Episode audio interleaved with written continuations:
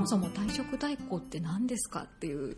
声が結構あるあそうですか。んですよね、はい。割と最近有名になってきたサーそうですね。退職代行っていう言葉自体が、テレビとかニュースに流れ出したのが、まあ、ここ12年の話なんでそうなんですよね、まだね認知率的にもそんなにはい最近そこそこ出てきたかなぐらいの感じだと思うんですよね。うんあとはそもそも自分で辞めるって言えばいいじゃんみたいな声があったりとか、はいはいはいは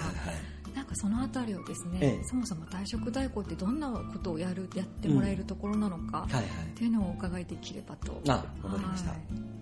まずねあの退職代行っていうのは、えー、と自分で会社を辞めますと。うん。上司に言えない方、うん。うん、あとは上司には辞めたいんですけどって相談をしたんですけれども、えー退職届を受け取ってもらえない方、うん。うん、あとはお世話になりすぎちゃって言えないっていうのも中にはありましたね、ううん。んあのもう散々世話になって、うん。仕事も1から10まで教えてもらったんだけれども、うん。やっぱり自分に他にやりたい仕事がはい。生きていくうちに見つかってしまって、はい。別の業異業種にね、うん。転身したいんだけれどもあまりにも世話になりすぎてしまってうん。さすがにもう自分じゃ言えないっていう心 優しい方もいらっしゃるし、まあ、あとやっぱりいじめとかにあっててね、うん。パンチだキックだっつって暴力振るわれてて、もうその方と喋るとジンマシンが出ちゃうとかね、うん。あのーその方と目を見て喋ることももはやできないうん。ぐらいまでいじめられちゃってて追い込まれてる方っていうの中にはいるんで、まあそういったあのその会社を辞めて次の仕事に移りたい人、うん。うん、のためにあなたに代わってダッシュ24が会社を辞めるお手伝いをしますと、うん。うん。そういう意味での代行サービスですね。うん。うん。まあ、ですから私がか、ね、その会社に直接行ってうん。訪問して、あの A さん辞めたいんでうん。退職届ですってわうん。出すわけではないんですけれども、はい。はい。あの退職に必要な一連の流れってありまして、はいあの明日からもう行けない方であれば、うん。あの行かないと行かないとドタキャンになっちゃうじゃないですかまず、うんうんうんで無断欠勤になってしまう、うん。で無断欠勤が連続何十日って続くと、うん。今度懲戒解雇とかね、はいあの重罰の罰則規定が就業規則に書いてあれば、あの履歴書に今度懲罰の欄に書かなければいけなくなってしまう事態にうん。もう陥ってしまうんでバックレは絶対ダメなんですだけれどもあのやっぱり自分で言えないってなってしまうと、うん。退職代行がなかった世の中ではあのもうバックレるか、うん。あの退職届を送りつけてそのまま行かないか、うん。あのぐらいしかなかったんです方法が、うんだけれどもそういったあのバックレてしまったりとかあの一方的に退職届だけ出してうん。辞めてしまうと例えばあの次の就職に必要な離職票っていうね、ハローワークとかにも提出したりするはい。書類とかが会社から送られてこない、うん。もしくは手続きが大幅に遅れて、失業保険の給付に必要な書類が揃わない、うん次の会社に就職するときに出すべき書類がない、うん。そもそも新しい会社にそのことがうん。感づかれてしまうこと自体もうん。ね新しいせっかく新しい会社決まったのに出世に響いちゃったりするうん。と思うんでだからそういったねもろもろのことも書類関係も含めて辞める意思をうん。脱出24の方がうん。退職代行サービスがうん。会社に意思を伝えてうん。で必要な書類がちゃんといただけるように、まあ、円満退職までいければいいんですけどね、うん。うん。まあ、円満じゃなくたとしても要はバックレ状態にはならない、うん。必要な書類もちゃんともらえる状態、うんで先方も納得して理解してもらった上であの大きな裁判沙汰にもなるなることなく、ん。あのスピーディーに迅速に辞められる。っていうのが、まあ、退職代行っていう仕事だと思いますね。うん。なんかよくある質問とかを見ると本当にやめられるんですか？とか。あありますね。ねありますよね。はい。はい。あのまずはね、あのダメなケースを先に申し上げておくと、はい。期間が定められた契約っていううんちょっと法律用語になってくるんですよね。はいはい。あの要は雇用期間が例えば令和元年の、うん。えー今日が11月の8日ですから、は8日から、えー例えば令和2年のん。11月7日まで1年間雇用契約しますよと、まあ、これあの期間の定めがある契約っていうんですけど、この場合は退職代行は無理です。うん、なんでかっていうともうその会社さんに何月何日から何月何日の1年間は自分の体をそこの仕事の業務に必ず当てがえますよっていう契約書を交わしちゃってる状況なんですよね。こういう方は無理ですね。ですからそういった場合は派遣会社さんとかね、車工場の、あの、寮付きの住み込みの派遣業で行ってる方とかって結構多いケースなんですけど、そうするとね、1年以上勤めてればその方でも退職代行 OK なんですけど、あの法律上1年未満、働いてまだ1年未満の方で何月何日までねって決められちゃってる方の場合は使えない。もうその方の場合はもう弁護士さんに相談になります。で、逆に雇用期間の定めのない一般的な正社員の方、あとはアルバイトの方なんかであれば全然問題なく使っていただけますね。はい。あとやっぱりその損害賠償大丈夫なんですか？とか、はいはいはいはい、そういう心配の声ももちろんありますよね。引き継ぎにももういけないとかね。はい、と思うんですけど、うんうんうん、あの損害賠償に関しては、まあ、ヒアリングをしてからじゃないと、うん、私の方ではちょっと判断がつかないというのが正式な答えですかね、ただ退職代行を使うから、損害賠償だっていうことはまずないです。うん、あの自分で言ったから損害賠償退職代行を使ったから損害賠償そこはあんまり関係ないですよね。で、あとね損害賠償っていうのはやられる確率っていうのはホームページにも書いた通り、えーとね、100%とは言えないけれども、9割5分ぐらいは大丈夫です。なんでかっていうとあの、まあ、一度は相思相愛で結ばれたカップルのようなもんですよ。会社も、会社の人事が面接をして、A さんも人事部の B さんを見て、ね、相思相愛で、あの、じゃあ仕事内容こんなんだけどやるって言って、給料こんなんだけどどうって言って、で、A さんも、あ、私そんな給料いただけるんだったら頑張りますって言って、ね、お互い結ばれたカップルのようなもんじゃないですか。で、途中で仲違いしてるっていうような状況なわけなんでね。あの自分の会社の社員を、ね、従業員が辞めるからといって、いちいち裁判してたらきりないんですよ、まず。1点目、きりがない、で2点目はそんなお金もったいない、もうだって A さん辞めるって言ってるわけじゃないですか、で辞める人間に対して損害賠償だなんだって言って、言ったところでお金かかるんですよ、損害賠償って。で、どんなにチープな弁護士さんでも、着手金は30万かかります。で、まあ、そこそこの弁護士持ってくれば50万は先出しでね、先出しで会社は50万払う。で、それで裁判をして勝てるかどうか。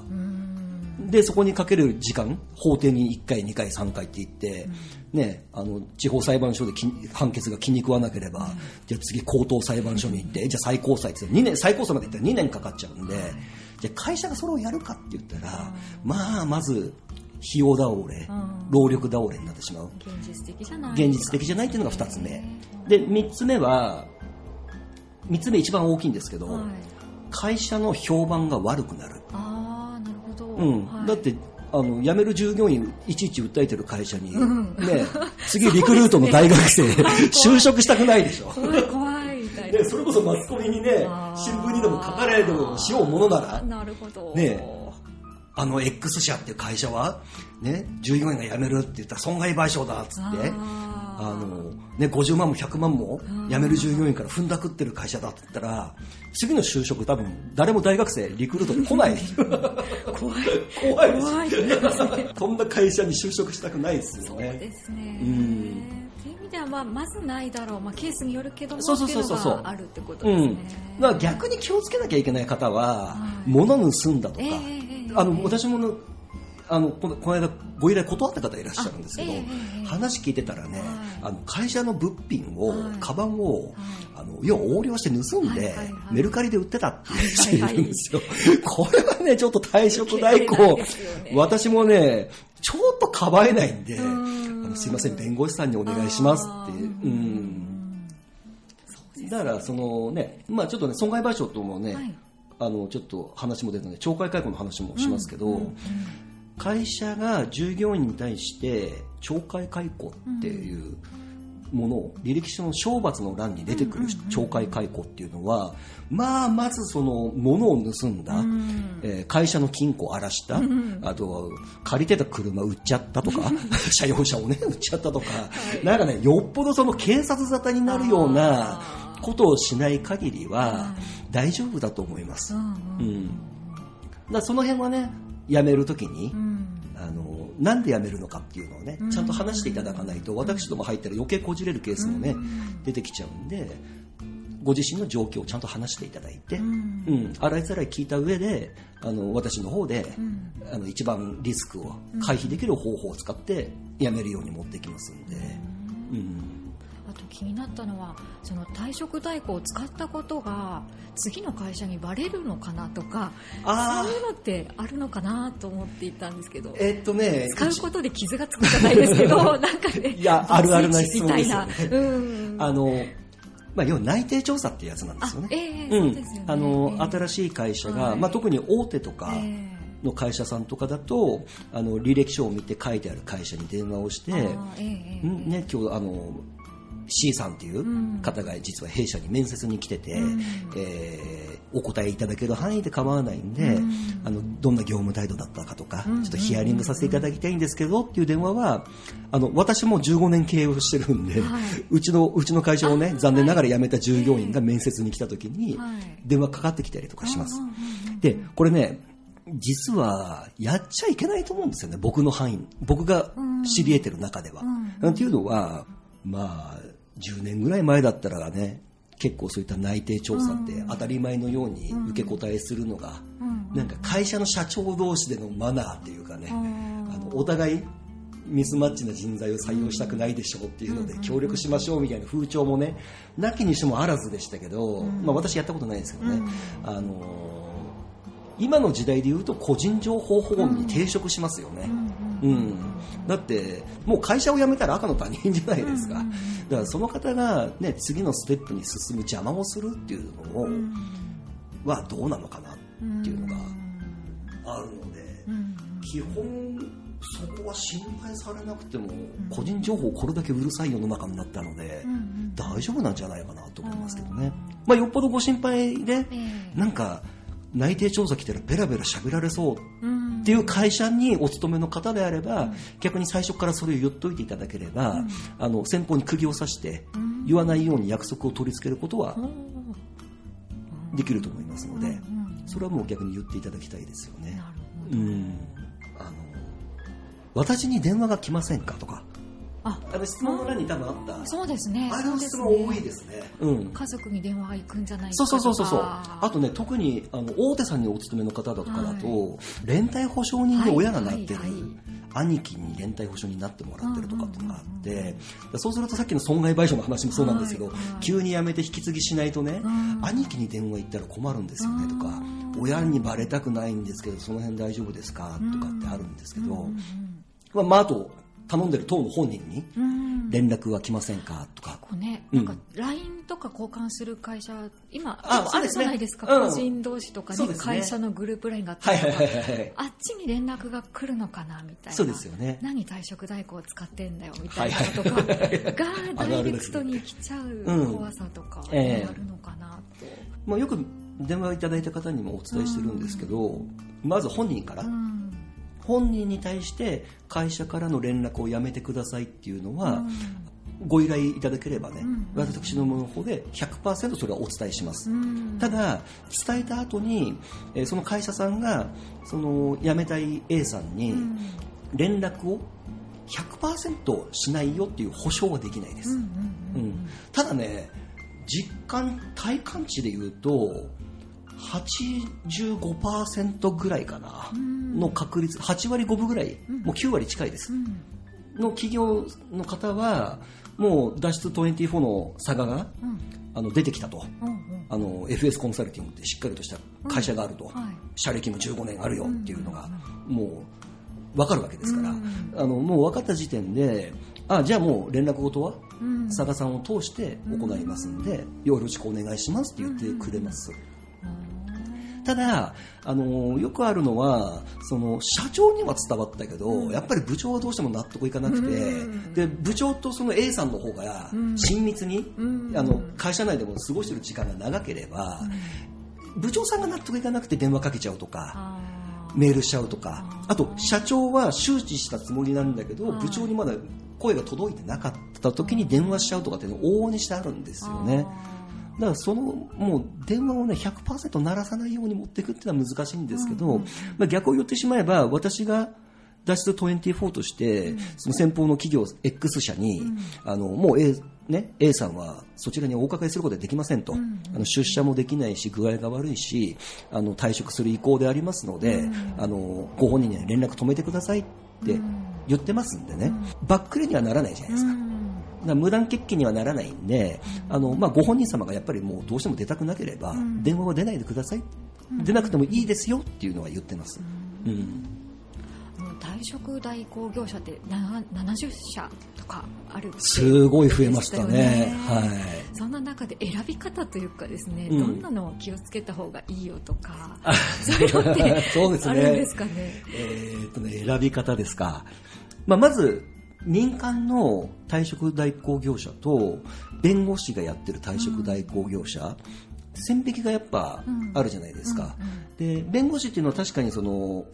弁護士法に抵触しないんで彼らの場合はね、うんあの法律内でちゃんといろいろ交渉事が合法的にできるもんですから、あの退職金よこせとか有給休暇よこせとか、えー、サービス残業代払ってないんだから払ってくれとか、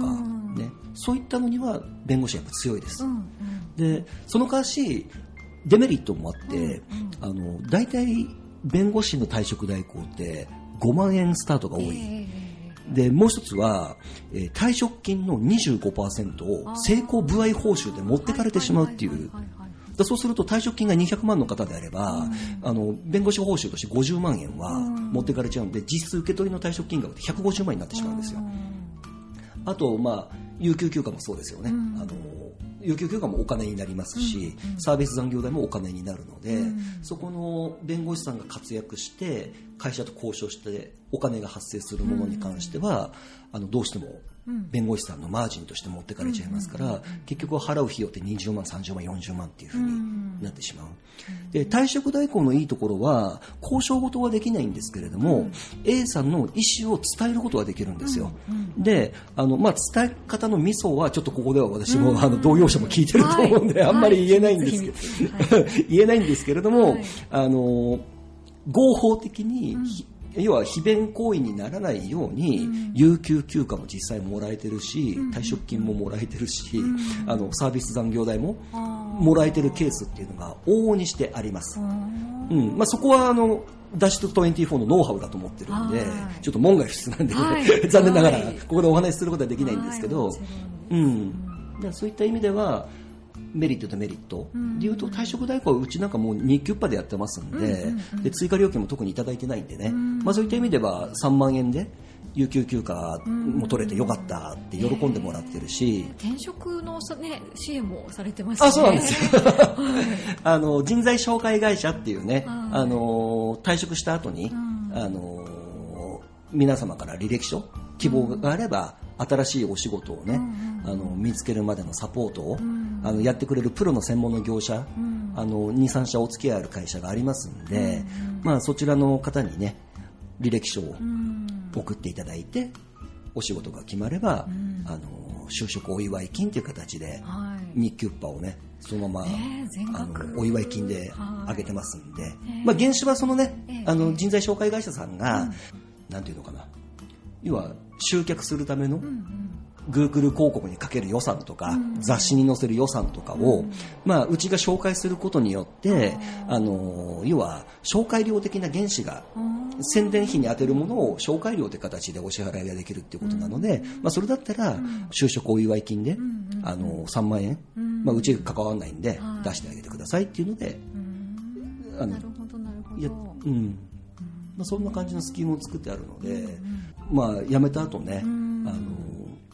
仕事をなるべくスピーディーに、あの見つけたい方はスピーディーに決められるように、でまあ、そこをね、その人材紹介会社で100%ね、うん、見つけなかったとしても、履歴書の書き方、うん、職務経歴書の書き方、一通りのことは人材紹介会社の方に聞けばね、うん、あの教えてもらえる内容ですし、面接の時こういうふうに対応した方がいいとか、ね、そもそも私もそうですけど髪の毛茶色いいんじゃないかとかね。耳は出した方がいいんじゃねえとか。まあそんな簡単なアドバイスから、あの本格的なね職務経歴書でこことここはなんとかさんの特性を生かした原稿になってないから直した方がいいよとかっていうのは、まあ、やっぱりねその就職には就職のプロがいますんで。まあ、自分でリクナビネクストとかね、はい、炎天職とか見て、うん、自分で自力で探すのも一つの方法なんですけれどももう一つの受け皿として人材紹介会社のプロの人間にお世話していただくっていうのもすごい勉強になりますんでね。うん、よりねスムーズに次に、ね、そうそうそうそうそう。うん。あの下手な友達のアドバイスより多分彼らのアドバイスの方が逆にあの客観的にね、客観的に見てくれる友達同士だとお前こういうんだからこれ合わねえなとかって無責任なこと言うね、昔のイメージで言っちゃったりするんですけど、まあもう結局第三者になった方が、なんとかさん全くやったことない仕事だと思いますけどこの業界どう？みたいな感じで話も来るんですよね。あなんか急に異業種だけど俺に向いてるのかな？っつってそれで入って成功してる方っていらっしゃるみたいなんで。ぱり退職代行もそうですけど、第三者が入るメリットってすごくあるんですね。そうですね。うん。うんットもちゃんと理解してメリットも、ね、すごくいっぱいあると思うのでその第三者を使うっていう手段もね一、個の選択肢として退職代行って選んでもいいんだなっていう感じがしますね。すね。うん、あとねそうさっき言った70社あるって話ですけど、はい。ちょっとだけ気をつけた方がいいのは、えー、ホームページにね、うん、会社名が書いてないとか、うん、まあ、うちもそうですけどあの株式会社 FS コンサルティングっていう正式な社名のほかに、はい、一応その屋号的な形でね、うん、あの退職代行サービス、脱出24っていうサービス名をちゃんと書いてあるんですけど、サービス名だけ書いてあって会社名書いてない方結構いらっしゃるんですよね、うん。でそういったところはもしかしたら危ないかもしれない。そうですね。振り込みだけして逃げられちゃうみたいなところもね、あるって言いますもんね。うちもね月にね三四件、クライアントの中に、そのお金払って、払ったら、あのそこから一向に連絡が取れない。で電話したら今やってますんでちょっとお待ちくださいって言ってるんだけど、会社の電話がいつまでたっても止まらない。でなんで止まらないんだって言ったら当たり前なんですけどその業者が辞めますって電話かけてくれてないんです。でなんとかなりませんか？って言って結局そうすると、まあ、うちはねニーキュッパーなんで安い方だと思うんですけど、あのね先に別の業者にも多分お金払ってるし、うん、そうですよね。その上でうちにもお金払うっていうと、はい。はい、二重でお金かかっちゃってるんで。そうですよね、うん、そういった意味ではあの住所検索するとね、うん、バーチャルオフィスだったとか、あの社長の名前がそもそも載ってないとか。うん、あと正式な株式会社の屋号がね、うん、存在しないとか、うん、っていうのは気をつけた方がいいかもしれないですよね。うん。なるほど。結構ね人事とか総務とかの中からもバックれられちゃうよりは何かしらの意思表示があった方が助かるみたいな声もあるみたいなんでね。うんあのー、そこはねもう結構かけたと出たとこ勝負なところあって、えー、結局私どもも電話をかける相手が、はい、ね、退職代行を使ったからってってわーってブチ切れて、うん、最高僕2時間喋ったことあります、ね、そうなんですか。もうねパーってなっちゃって。金で解決するって意味？みたいな、ふざけんなよっつって。3万払えばバックロでいいのかよみたいな感じから始まってもう延々とそのスタッフの愚痴を延々と延々と聞かされて 2時間。でもやっぱり2時間赤の他人になる私に延々と説教を始めるような会社ですから、まあ、実際勤めてた方の気持ちに立ってみると、あもっとひでえことやられてたんだろうなっていうのがやっぱかけると分かりますよね。なんかあの会社側も退職代行から電話がかかってきたらどうしたらいいのかみたいなのをね、対策みたいなのを最近よ。く載ってるんですけど、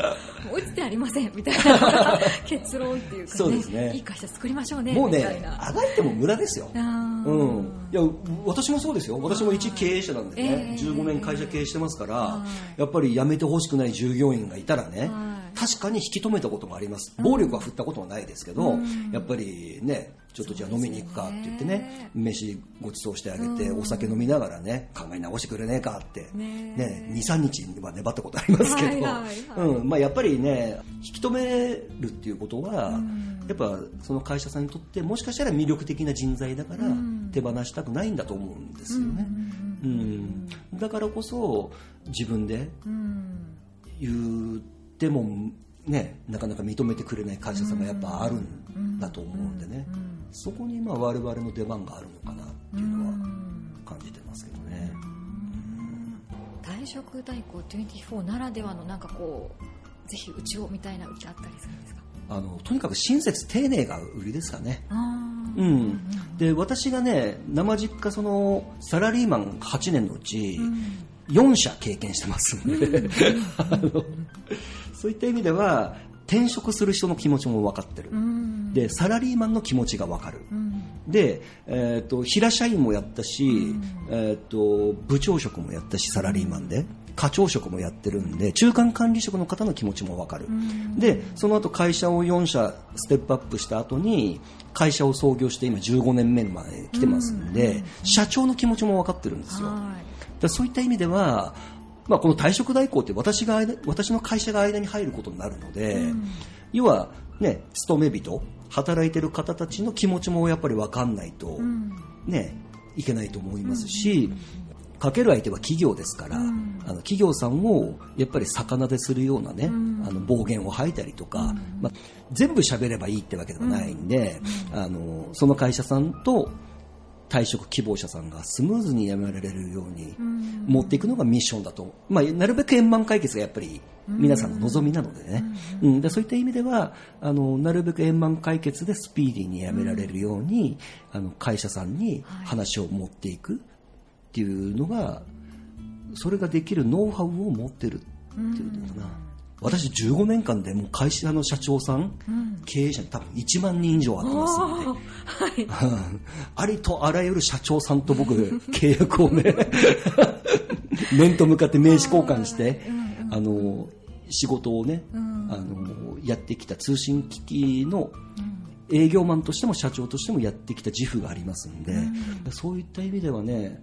働いてる人の気持ちも分かるし、うん、えー、実際社長の気持ちも私は分かるので、うん、まあ、私の会社の従業員がね、うん、あのうちのライバル業者さんを使って退職代行してきたらどうしようみたい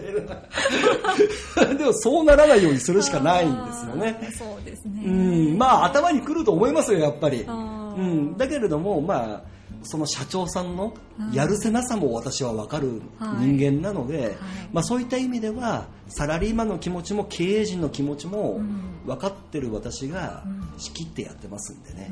まあ、そういった意味では親切丁寧に穏便に円満に解決できるように最後までお付き合いをさせていただいて、だよくあの今日も一件あの就職のご報告来ましたあそうなんですか、うん、嬉しいです、ねあの携帯番号変わりました。って言ってね、はい、わざわざ、ね、あの連絡してきてくれて、であのねやっぱりほら辞めるときに吸ったもんだって、はい、もう怖くなっちゃって携帯変える方結構多いんですけど、うん、うん、携帯番号新しいの変えたんでね、登録しといてくださいっつって。いや、まあ、登録しといてのもまた使うつもりかよってなるんですけど、えー、うん、まあ本当にね新しい会社決まって、ねあの佐賀に頼んでよかったですって言ってくれるのが本当嬉しいですよね。うん、だから報告がいただけるやりがいがあるんで楽しいです、まあ、楽しいって言ったらちょっと公平がありますけど、うん、私としてはやりがいが、うん、うん、その人がね、また新しいスタートを切って、うん。うん、元気よく働いてもらう、はい。働いてね、これでもなんか、お若い男の子、寿司屋になりましたとかって連絡来ましたけど、そういうそういう報告を、うん、報告いただけると、やっぱ僕もテンション上がりますよね。嬉しいですね、うん。まあ、全員はくれないですけどね、ええ。でもね、え半分近くくれてるんじゃないかな、うん、6割ぐらいの方は、うん、次こんな仕事に決まりましたなんつって。嬉しいですうね、ん、でまた何かあったらお願いしますとかって言うから、いや、またなんか内容にお願いしますみたいな、えそんなやり取り LINE でしたりとかメールでしたりとかね。ね。うん。ですね。そういった意味では、あの、うまくね、私を使っていただいて、うん、踏み台にしていただいて、うん、輝ける未来を掴んでもらいたいですよね。うん。ありがとうございました、